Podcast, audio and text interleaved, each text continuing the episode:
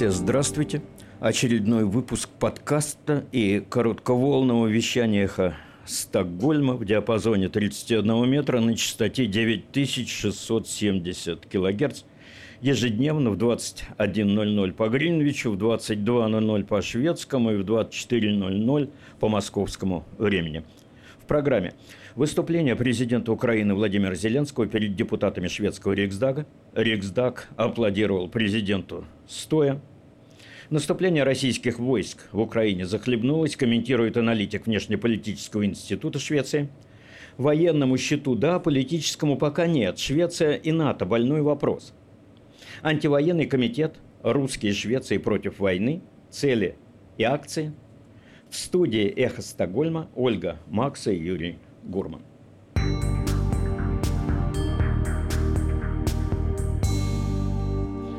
Четверг по видеолинку через месяц после начала российской агрессии в Украине Владимир Зеленский обратился к депутатам Риксдага парламента Швеции. Ladies and gentlemen, Swedish nation was one of the first to come with assistance to Ukraine. Украинский президент говорил об одних и тех же цветах шведского флага, об общности двух стран, об историческом решении Швеции отправить в помощь Украине шведские гранатометы, о том, что Россия пренебрегает успехами мирного развития Европы, и Швеция от такого развития событий отделяет только, только Балтийское море, Зеленский отметил, что уже сейчас в России говорят о том, как будет оккупирован шведский остров Готланд. А еще он пригласил шведских бизнесменов участвовать в восстановлении разрушенного хозяйства страны. После войны, естественно. Слава Украине, glory to Ukraine.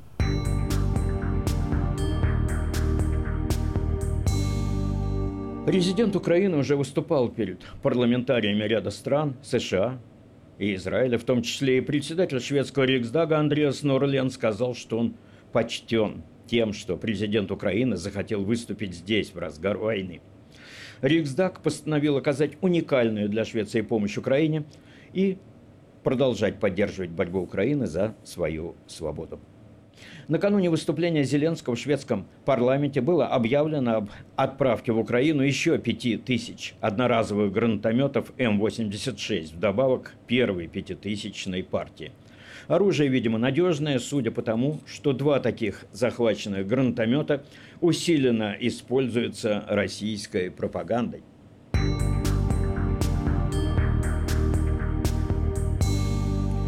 Джо Байден, американский президент, дал в четверг пресс-конференцию в ходе своего европейского визита, где подтвердил, что США примут 100 тысяч украинских беженцев из трех с половиной миллионов. Объявил, что с начала войны США поставили Украине вооружение на 2 миллиарда долларов. МИД России обвиняет НАТО в том, что поставки вооружения Украине затягивают и усугубляют войну. А также ответил на прямой вопрос о санкциях, что он не думает, чтобы они заставили Россию изменить выбранный курс. Санкции никогда никого не пугают, но важно то, что они демонстрируют единство, по словам президента Америки.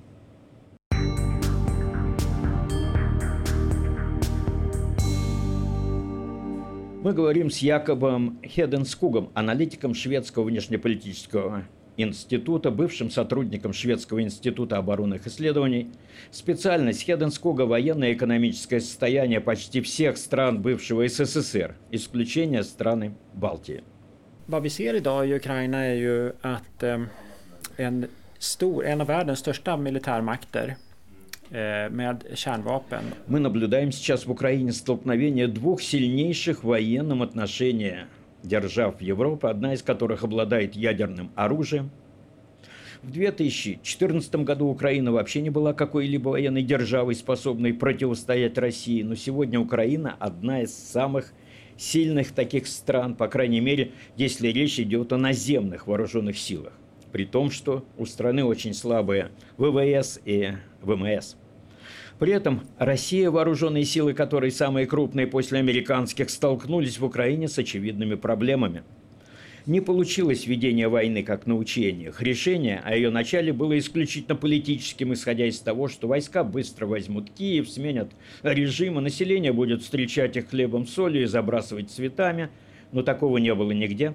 Везде российские войска воспринимались только в качестве оккупационных сил, как агрессивные фашистские силы, говорит Хеденскук.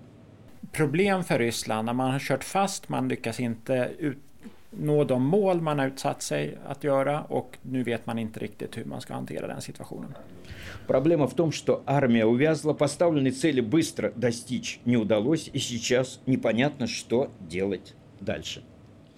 Якоб Хеденскук не думал вначале, что Россия начнет эту войну. Скопление войск у границы, у границ Украины он рассматривал как шантаж, с одной стороны – заставить Украину соблюдать Минские соглашения, а с другой заставить Запад прислушиваться к требованиям России, учитывать интересы ее политики безопасности.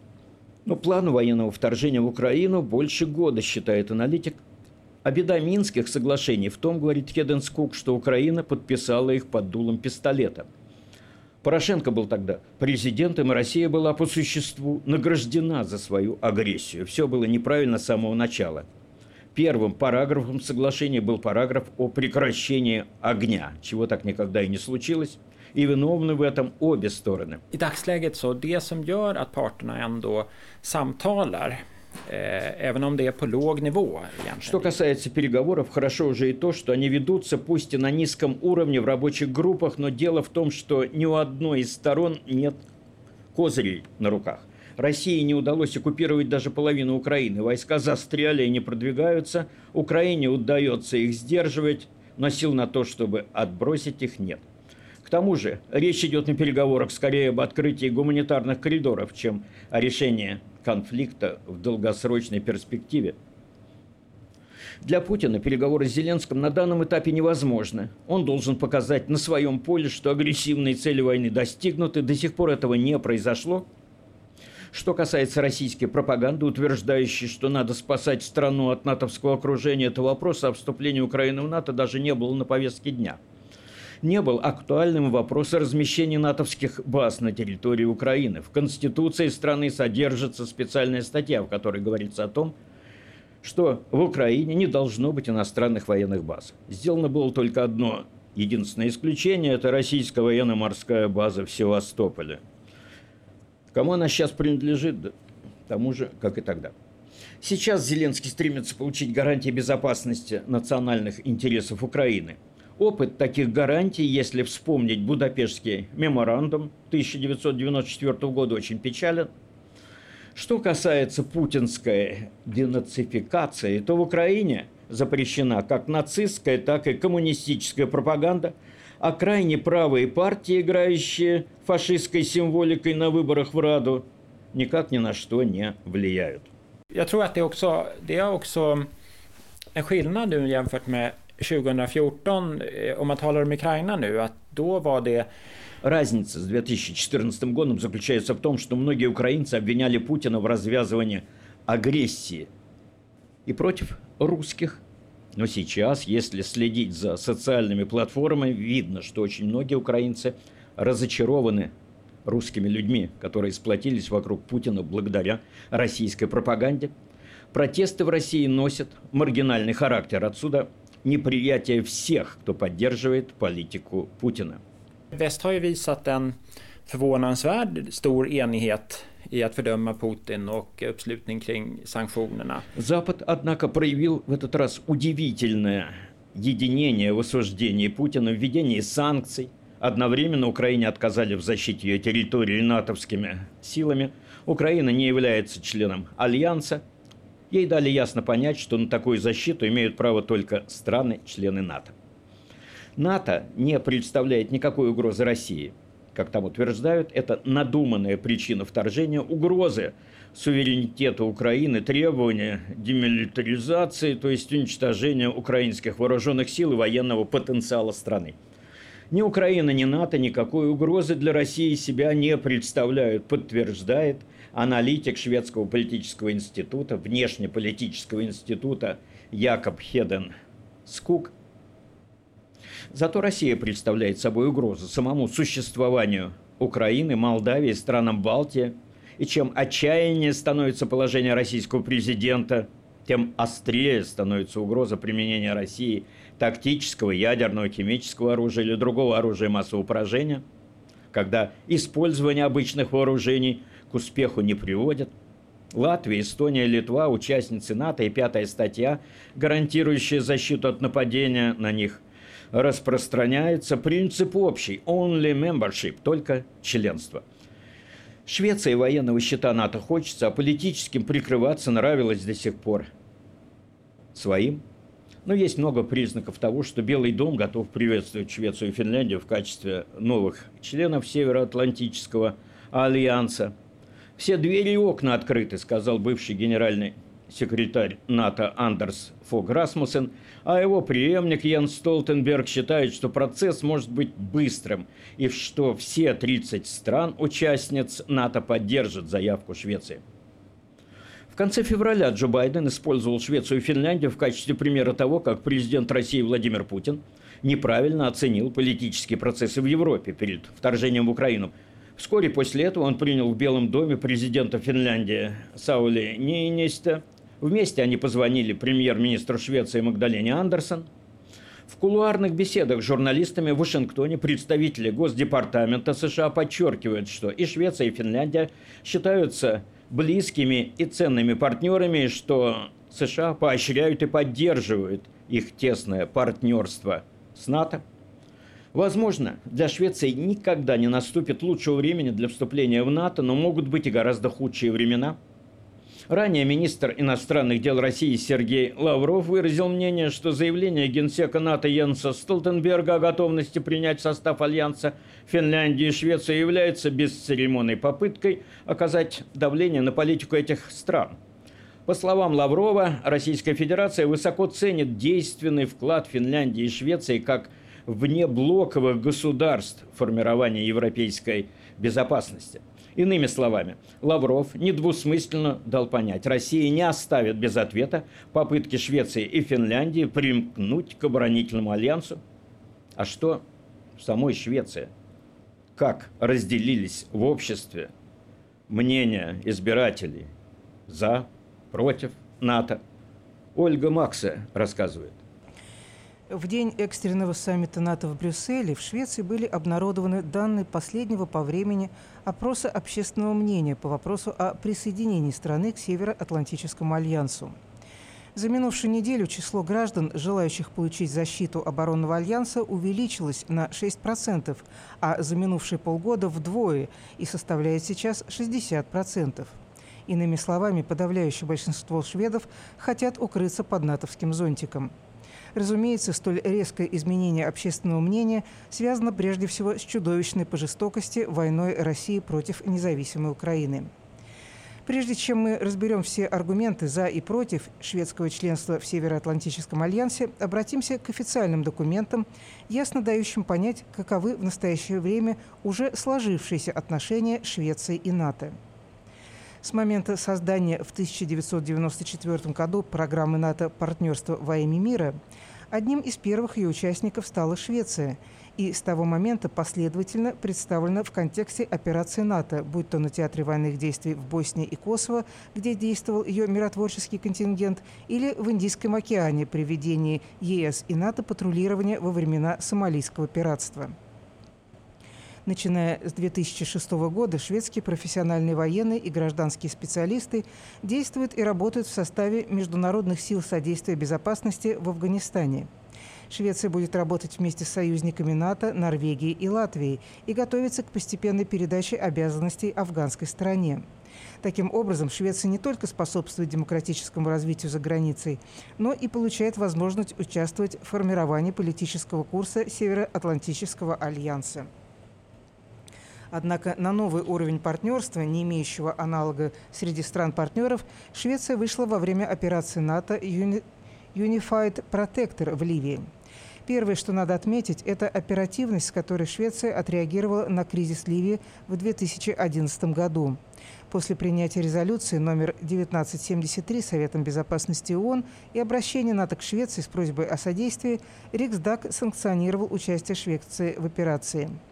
Шведский парламент также санкционировал участие в Ливии восьми истребителей «Гриппен», одного самолета-заправщика С-130 «Геркулес» и одного самолета-разведчика «Гольфстрим-4».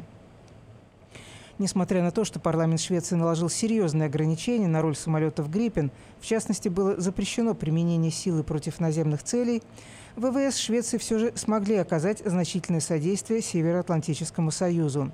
В течение всей операции, а речь идет о первом развертывании сил и средств ВВС Швеции со времен участия этой страны в операции ООН в Конго в 60-е годы, шведские летательные аппараты совершили 570 вылетов. Некоторые из них были действиями по патрулированию запретной для полетов зоны. В общей сложности Швеция представила ЛАП. В общей сложности Швеция представила НАТО 2770 разведдонесений. Оборонные инвестиции, оборонная промышленность Швеции шли в ногу с прогрессом Североатлантического союза в военной сфере. Мало кто среди стран-партнеров может похвастаться подобным военным вкладом – а для НАТО и государств-членов организации это лишнее доказательство ценности партнерства в оборонной сфере. Итак, что же говорит за то, что Швеция должна примкнуть к НАТО? Постулат номер один. Мы не можем защитить себя в случае войны. Усиленные оборонительные сооружения Швеции не могут выдержать военную атаку более недели. После этого нам потребуется помощь других стран, сказал верховный главнокомандующий Швеции аж в 2013 году. У нас нет никаких гарантий, что какая-либо страна придет к нам на помощь в случае военной агрессии. Будучи членами НАТО, мы будем иметь за спиной крупнейшую в мире военную мощь. Членство в НАТО – это как страхование от пожара – Страховка от пожара почти никогда не используется, но у каждого она есть, поскольку последствия пожара катастрофичны, утверждает один из крупных политиков, приверженцев НАТО, Яр Бьорклунд, в недавнем прошлом вице-премьер-министр Швеции. Постулат номер два. НАТО препятствует агрессивной политике России. Наш могущественный сосед на Востоке ведет себя все более агрессивно – Россия, как первая европейская страна со времен Второй мировой войны, силой захватила территорию другой страны – Крым в Украине. Она также вторглась в Грузию и фактически контролирует часть этой страны. Россия развязала полномасштабную войну на истребление мирного населения в независимой Украине. Это сделало Россию реальной угрозой. Если бы Швеция была в НАТО, порог для нападения России на Швецию был бы значительно повышен, как это уже произошло в странах Балтии. Постулат номер три. Членство в НАТО может защитить мир в Балтийском море. Швеция и Финляндия географически расположены между НАТО и Россией. В настоящее время Россия использует воздушные удары, учения истребителей и бомбардировщиков, а также, не в последнюю очередь, агрессивную дипломатическую риторику, чтобы отпугнуть Швецию от вступления в НАТО. Если Швеция станет членом НАТО, определенно уменьшится военная напряженность на Балтике. Сейчас Россия пытается запугать Швецию, равно как она это сделала со странами Балтии. Но как, как только они присоединились к оборонному альянсу в 2004 году, провокации со стороны России уменьшились. Однако трудно сказать, как Россия отреагировала бы сегодня. Ситуация частично изменилась, считает Майк Венерстик, исследователь в области обороны и аналитик политики безопасности в Шведском институте оборонных исследований. Постулат номер четыре. Мы уже связаны с демократическими странами в НАТО. НАТО – это объединение стран, которые разделяют наши ценности и выступают за демократию. Вступая в НАТО, мы демонстрируем солидарность и поддержку соседних стран, когда они испытывают давление. Пятый постулат. Россия уже рассматривает Швецию в качестве страны-члена НАТО. Швеция тесно связана с НАТО, и Россия, вероятно, уже рассматривает Швецию как ее фактического члена, поэтому у нас есть недостаток, но не преимущество – гарантии обороны от НАТО. Россия давно считает, что Швеция – это натовская страна де-факто. Если по соседству с нами начнется война, мы будем вовлечены в нее вне зависимости от того, состоим мы в НАТО или нет. Какие же контраргументы против членства Швеции в составе Североатлантического альянса? Первое. В течение более 200 лет не было войны на шведской земле, отчасти благодаря свободе от политических союзов и альянсов. Наша лучшая защита – уменьшение напряженности в регионе. С другой стороны, политика неприсоединения не является гарантией того, что войны удастся избежать. Простой пример. Дания и Норвегия были нейтральны во время Второй мировой войны, но все равно подверглись вторжению Германии. Второе. В настоящий момент военной угрозы для Швеции не существует.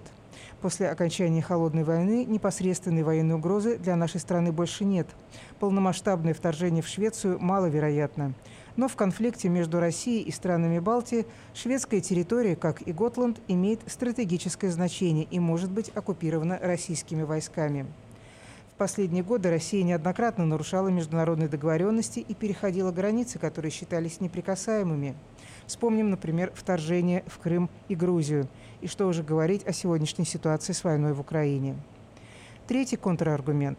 В случае войны с любой из стран НАТО шведские военнослужащие будут вынуждены сражаться за других. В основе НАТО лежит так называемая статья номер 5, которая гласит, что нападение на одну из стран НАТО является нападением на весь Альянс, и что все члены обязаны помогать этой стране.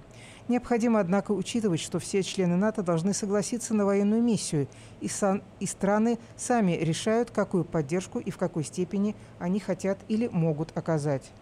Четвертый и очень весомый контраргумент. Вступление Швеции в НАТО – это провокация против России. Россия чувствует себя окруженной НАТО. Если Швеция присоединится к нему, Кремль воспримет это как эскалацию напряженности в Европе. Зачем же так провоцировать Россию? Пятое. У нас уже есть военная защита посредством членства в Европейском Союзе.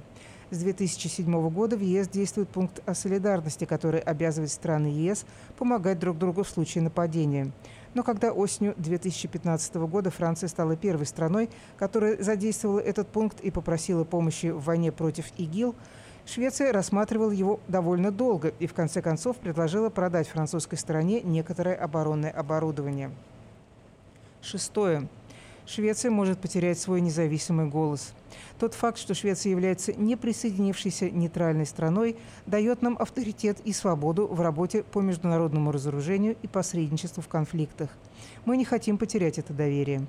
Стратегия НАТО также частично основана на ядерном сдерживании, и если Швеция станет членом Альянса, ей будет сложнее добиваться международного запрета на ядерное оружие.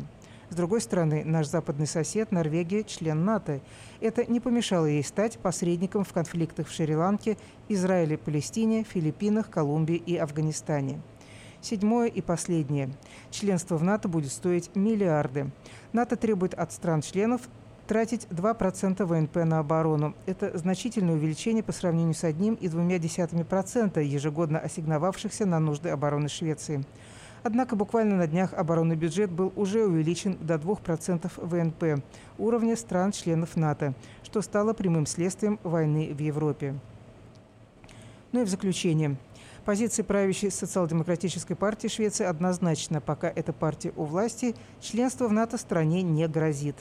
Умеренная коалиционная партия «Оппозиционное правительство» уже заявила, что после парламентских выборов, а они пройдут уже в сентябре этого года, подаст заявку в НАТО, если парламентское большинство проголосует за НАТО, и даже если социал-демократы не согласятся. Социал-демократическая рабочая партия всегда имела негласное право вето по этому вопросу. Несмотря на то, что социал-демократы расширяют и углубляют сотрудничество с НАТО, до официального членства еще слишком далеко. Более того, сегодня мало кто из социал-демократов помнит о тайном союзе с западными державами во времена Холодной войны. Швеция не должна стать заложницей нерешительности социал-демократов. Конечно, Швеция и Финляндия должны вместе вступать в НАТО, и у нашего восточного соседа это обсуждается открыто и без страха. Финские социал-демократы, как говорят, готовы сказать «да» НАТО, но их останавливает упрямство Швеции. Что же касается мнения Североатлантического альянса по этому вопросу, то он готов принять заявку и Швеции, и Финляндии. И, по словам генерального секретаря НАТО Йенса Столтенберга, ускорить ее рассмотрение уже к июньской встрече НАТО в Мадриде. И то, что сейчас происходит в условиях позиционной войны, мы не можем сказать, а что сделает Магдалена Андерсон, если ситуация обострится и угроза в адрес Швеции – станет совершенно очевидной. А она имеет право принять решение о подаче заявки в НАТО в любую секунду, не дожидаясь парламентских выборов в стране. Материал Аната Ольга Макса подготовила. А сейчас у нашего микрофона Соня Пересветова-Мурат, активист и один из организаторов антивоенного комитета «Русские Швеции против войны». В первые дни войны создан был комитет – родился на основе нашей активной группы которая уже собиралась несколько раз здесь, в Стокгольме. И просто даже до войны уже у нас была демонстрация против войны. Но как только вот Илья Яшин предложил создавать такие антивоенные комитеты в диаспоре, мы сразу создали свой. Он пока на самом деле существует э, неформально, на бумаге-то его нет, но в Фейсбуке у нас есть группа, и мы активно работаем над тем, чтобы сделать ференинг. Ну, я являюсь сопредседателем одной организации, которая существует уже 25 лет. Называется Академия информатизации или средств массовой информации, европейское отделение – которая существует только на бумаге. Так лучше, лучше наоборот, да? Да, лучше наоборот. Хорошо, у нас абсолютно тогда так, наоборот. Ну, довольно активная группа, несколько у нас активистов, мы все лидеры своих направлений, так сказать. Вот, координируем усилия друг друга. Главное направление, конечно, беженцы. Мы набрали группу волонтеров и стараемся организовывать эту работу. Э, как проходит эта работа? Ну, вообще-то у нас все только начинается. То есть мы анкету недавно только прочитали у всех волонтеров и отобрали кого куда. Вот. Наша главная задача будет, конечно, информирование, потому что, э, в общем-то, помощи такой на месте уже доста- довольно много, и мы там просто там уже структуру да, готовы, и туда можно просто отправлять волонтеров, так сказать. А вот правильное информирование, собирание этой информации в каком-то хорошем месте. Работаем над нашим сайтом, который будет называться, уже есть, он называется Russian Against War .se, и там можно оставить свою подпись против войны. Мы собрали уже 350 подписей примерно. Вот, у нас такая петиция довольно как сказать, не то, что она, она, она довольно безопасная, скажем так, для россиян. Мы ее в посольство не несем. Вот. Мы были бы очень рады, если бы все подписали, потому что мы просто хотим показать шведскому обществу, что у нас тут в Швеции очень много русских и русскоговорящих, которые против этой войны. И какого рода информация для украинских беженцев? Это или вы будете собирать информацию ту, с которой они сюда приехали? Нет, э, для них здесь, в Швеции, все, что происходит, много всего разных инициатив же на разных местах, и довольно трудно все это координировать и собирать. Уже несколько таких, конечно, сайтов существует, и мы сотрудничаем, или скорее будем сотрудничать с э, Nordic Ukraine Forum. Вот так стараемся друг другу, в общем, помогать, как можем. Приходить на их демонстрации, вот, звать их на наши, и у вас подписчиков? Подписчиков у нас довольно много уже. У нас э, группа в Телеграме, которая называется Russians in Sweden Against War, и там нас, ну, 700 с чем-то человек уже. Э, и в том числе у нас там не только, конечно, россияне в Швеции, у нас там есть россияне из России, которые следят за тем, что происходит в диаспорах, и для которых это тоже очень важно, видеть, что что-то происходит, и что там люди хотя бы там не боятся говорить, говорить правду. В Фейсбуке у нас около 450, может, уже под, в нашем антивоенном комитете. А, так и называется, антивоенный комитет в Швеции. А, вот. Э, волонтеров э, анкета, я не помню, сколько заполнила, но хотя бы в группе волонтеров 73 человека прямо сейчас. И вот э, на, наше направление — это помощь здесь на месте, в основном информационная, беженцам — а дальше мы очень хотим помогать э, протестному движению в России и делать для этого все возможное. У нас уже... А что возможно для этого сделать? Ну вот, например, э, говорить, э, да, ну говорить хотя бы шведам о том, что, во-первых, такие протесты там происходят, о том, что есть структуры, которым можно помогать все еще, потому что то, что сейчас происходит, это то, что, да, вот Россия пытается правильно образом в общем-то, действительно вот санкции наложить и как-то вот привести в чувство этими санкциями, но в, то, в том числе есть же организации внутри России, которым нужно помогать. Например, ОВД «Инфо», медиазона, которые работают как раз с тем, чтобы помочь тем, кого задержали на этих протестах, предоставить им юридическую помощь, просто-напросто принести им вещи, потому что некоторых же берут, запирают на несколько суток или даже на месяц, а люди, в общем-то, на митинг, там, на протест выходили с плакатом в руках, никто с собой не брал там никаких вещей. То есть у нас в нашей активной группе есть э, вот прямо среди наших лидеров ребята, которые волонтерили и волонтерят на ОВД-инфо. Потом мы сделали интервью с Омверден, тоже из нашей активной группы. Ребята переводили для Омверден а, и соединили их с лидерами ОВД-инфо и сделали материал и ОВД-инфо, и о медиазоне. Вот, эти проекты как бы продолжать, делать их видимыми, так сказать, чтобы все шведские СМИ в какой-то момент заметили, что там тоже есть протесты, которым нужно помогать информационно и финансово, разумеется. Вы уже провели несколько митингов протеста? Нет, не несколько официально. Ну, то есть мы встречались, так сказать, без э, как это называется по-русски, это тельстонт полицейских мы не получали разрешения. разрешение. Да, это мы встречались органов. несколько раз, а вот прям чтобы вот со всеми правилами, вот 13 марта у нас был очень хороший митинг, где было много спикеров замечательных, два часа, и человек 200, говорят, там было. И в это воскресенье мы проводим еще один, и он будет э, в том же месте, Нормальном Story, в 12 часов в воскресенье, и начнется тоже с речей, у нас приглашены очень яркие спикеры, у нас Константин будет... Э, э, все, Зарубин, чуть не сказала что-то другое, Константин Зарубин, эм, Лиза Александрова Зорина придет, э, Лусин Джанян придет, э, из э, украинских спикеров у нас будет Евгений Волынский, переводчик и, и художник. Вот, еще несколько спикеров будет. А потом мы шествием пойдем прямо оттуда до Мюнториет, просто чтобы показать Стокгольму, что мы есть тоже, потому что, конечно, нормальная история это прекрасно, но если пройтись по всем этим мостам до Мюнториет, то тоже хорошо. Поэтому, пожалуйста, все приходите, берите плакаты, пусть нас будет больше. Прошлое воскресенье нас было 200, давайте нас будет 300. Мы сделали заявку на 300 человек и подготовим даже вот э, необходимое количество волонтеров, потому что полицейские требуют, чтобы было необходимое количество волонтеров там в жилетах, следили за порядком. Вот. Минторет – это площадь, на, на которой расположены конторы, канцелярии партии Риксдага шведского. Да, и мы туда не случайно идем. Наш антивоенный комитет, в общем-то, собирается попрос... э, потребовать от э, Риксдага, хотя на самом деле нужно требовать это от, от Рикис Департаментет, наверное, в первую очередь от Анлинде, Э, ну вот э, вообще задать вопрос нашим э, дипломатам российским, собираются ли они определяться по поводу этой войны, или они собираются так и дальше постить эти фейки э, пропагандские на своих страничках. Потому что это то, что они делают, наше посольство и консульство это продолжает, продолжают распространять пропаганду. Дальше еще они делают такую интересную штуку. Они открыли у себя такую как бы возможность э, стучать на шведов, так сказать. Мол, «Ну, расскажите, как вас тут притесняют несчастных русских.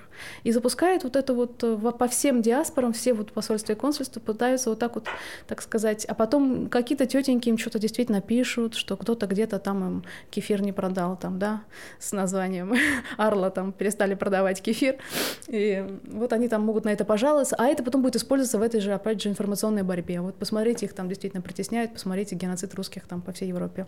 Ну, я То не знаю, мы... как этому противостоять на самом ну, деле. Ну, вот так и противостоять, что, что обращать потому внимание. Потому что шведская что... школа, она борется сама да с вот этими именно, притеснениями. Да, абсолютно. Администрация школы, например, нашей школы, куда ходят, ходят мои дети, уже на следующий день, там, если не в тот же, нам сообщили, чтобы мы не волновались, что все как бы будет хорошо, они следят. Вот, потому что знают, что дети говорят на русском, что для них это важно, для нашей семьи это важно, и поэтому сразу же сказали, что все как бы мы следим, все будет хорошо. Ну и в отделе иностранных э, языков, я не знаю, как это сказать, где я сотрудничаю, mm-hmm. там сразу с начала войны было разослано информационное письмо, и в котором руководство mm-hmm. говорило, что ни в коем случае сразу докладывать о всех случаях подобных э, да. мобинга, этого, не знаю, да, дедовщины, да. Нет, вот по поводу, связанной я, с войной я, в Украине. Я не встречала еще никого из моего круга общения, кто бы действительно имел какие-то настоящие жалобы на, вот так сказать, мобнинг по поводу того, что ты из России. Наоборот, одно сплошное сочувствие. Сочувствуют не меньше, чем украинским беженцам, ей-богу. Даже стыдно как-то становится. Вот коллеги по работе мне писали, хотели, узнавали даже, а вот говорят э, студенты, да, российские, им теперь нельзя. Вот если ты знаешь каких-то таких, сообщи нам, пожалуйста, может, мы что-то сможем для них сделать. Ну и такие студенты есть. Да, есть. Я лично не знала, но, безусловно, кто-то кого-то нашел, кому как-то смогли помочь. То есть То люди, есть... у которых заблокированы карты банковские, да, которые да. остались без средств, практически им некуда перечислить даже стипендию. Да, или...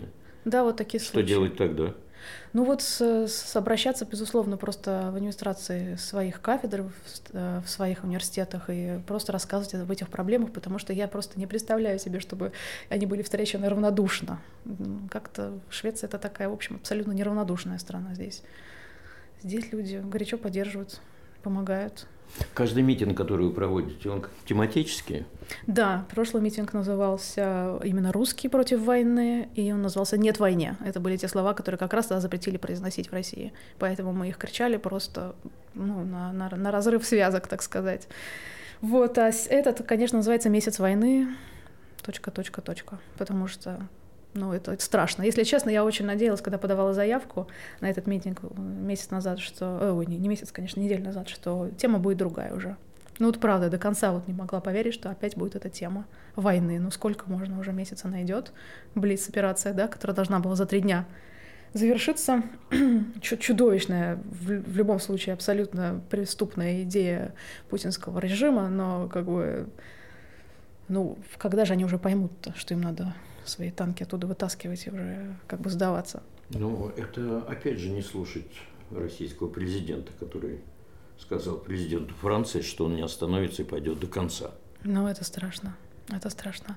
Вот э, сегодня в вашей записи, это будет уже вчера, э, мы устраиваем такой веч, ну, как сказать, мину... несколько минут памяти у украинского посольства, просто принесем свечи и поставим за всех украинских э, погибших воинов, мирных жителей, детей. Это и, на Лидинге? Это на Лидинге, да. В, значит, в четверг 18.30. Согласовано, кстати, тоже с полицейскими. Эм, так вот, э, вы знаете, я понимаю, что туда неуместно нести какие-то фотографии и встречи за всех погибших э, российских солдат, но куда-то их придется же нести, потому что многие из этих э, солдат просто не знали, что они едут воевать. Конечно, сейчас, безусловно, не время говорить о каком-то сочувствии по отношению к российской армии, вообще не время. Но потери-то там колоссальные. Сколько будет родителей рыдать, сколько будет, э, возможно, жен, да, э, вдов, э, детей без отцов расти. Это, это, это страшная катастрофа. Ну, мертвые сразу узнают о своих делах, так что я думаю, вполне уместно поставить свечи. За, за них тоже, за ну них. тогда неофициально в душе. Одну свечку за всех 40 тысяч. Хотя нет, конечно, погибших именно где-то 9-10 говорят, э, а просто вы, выбитых из строя, пленных, раненых, тяжело раненых. В общем-то, счет идет уже на 30-40 тысяч. Ну, это проверить же нельзя сейчас в условиях войны, да, данные? А, ну вот Беленкат, да, вот э, Кристогрозев, э, цифры вы, вышедших из строя и погибших на 15 тысяч сейчас говорят. И mm-hmm. это те ребята, которые это digital intelligence наша самая так сказать, передовая прямо сейчас в мире. Это они раскрывали преступления да. вот, э, по Навальному да, и Беленко, по Боингу. Понятно, кто. Да. Угу, угу. У вас какое-то финансирование есть? Нет, мы пока финансируем сами себя. То есть мы платим сами все, вот, допустим, вот, полицейским подаешь заявку, сам платишь как бы за нее, что Сколько они ее рассматривают. 320 крон, ничего страшного. Но если делать регулярно, то колонки там заказали себе, купили для митингов тоже. Возможно, возможно мы сделаем какой-то членский взнос, и потом будем просто просить э, какие-то гранты и так далее. Как раз вот есть идея попросить каких-то грантов, потому что были же у шведов э, уже ну, запланированы гранты для работы там с Россией, для работы с демократией в России. И сейчас все это подвисло как раз, и непонятно, что с этим делать. Вот, возможно, если мы правильно сейчас свою работу продумаем, структуру да, согласуем и с волонтерами разберемся, то, возможно, мы сможем подать на какой-то такой грант. Соня, а есть э, вообще какое-то обзорные знания по поводу того, сколько таких организаций сейчас возникло в Швеции? А, да, да, да, и мы собираем их на своем сайте, эти ссылочки. Вот, например, вот этот Russians in да, он так называется, да, Russians in Sweden against war, against the war, по-моему. Ну, если что, мы ссылочку приложим в Телеграме у вас, да, когда вы выпустите на этот сайт. Мы там собираем ссылки на все антивоенные комитеты, которые возникают по диаспорам. И уже их немало, да. Ну, и многие из них... Это э, между 10 и 20. Да, да, да, да, между 10 и 20, да, да. И мы призываем все диаспоры во всех странах организовывать что-то подобное. На самом деле не все просто называются антивоенными комитетами. Например, э, я вот недавно обнаружила, что в Норвегии тоже есть антивоенное движение, которое выросло из чего-то другого. У них там какая-то была, видимо, демократическая группа, которая называлась очень, очень, очень симпатично «СМО Родина». И написано СМО с этими шведскими буквами. Понял, да. Маленькая родина. Да, очень красивое название. Вот мы с ними собираемся связаться и узнать, как и что. Но они явно просто уже существовали. Дело в том, что наша организация, она вот просто возникла как идея даже чуть-чуть за незадолго до войны. То есть мы как бы вот активные люди собрались и, и, и, и такие, давайте что-то делать вообще. А тут еще и война. Поэтому как-то так естественно получилось, что мы сразу превратились в антивоенный комитет. Вот. А те, кто уже занимались да, как-то демократией, поддержкой протестного движения в России, у них, возможно, уже были какие-то группы, они как-то назывались, и им немножко даже легче. В Финляндии гражданский, он называется оппозиционный форум. В Праге, в Праге, кстати, они сделали так и сделали, Пражский антивоенный комитет. В Дании очень активные ребята. В Дании сейчас будут, например, премьеру фильма вот этого, на, про документального фильма про Навального. Вот они организовали там этот показ, и к ним приедет э, Э, э, Юля Навальная приедет, Христа Грозев, Мария Певчих. Вот мы попытаемся, например, что-то такое повторить здесь, в Швеции. Тоже вот начали процесс, поиск людей, поиск помещений. Возможно, сделаем такой вот показ тоже этого документального фильма. Возможно, нам удастся кого-то пригласить тоже. Вот. Такие планы. И это все у нас на сегодня. Спасибо Соне Пересветовой. Мурат. Эхо Стокгольма вещает на социальных платформах – и на коротких волнах в диапазоне 31 метра на частоте 9670 килогерц, и мы будем рады вашим рапортам о приеме нашего вещания. Юрий Гурман вел эту программу. До свидания.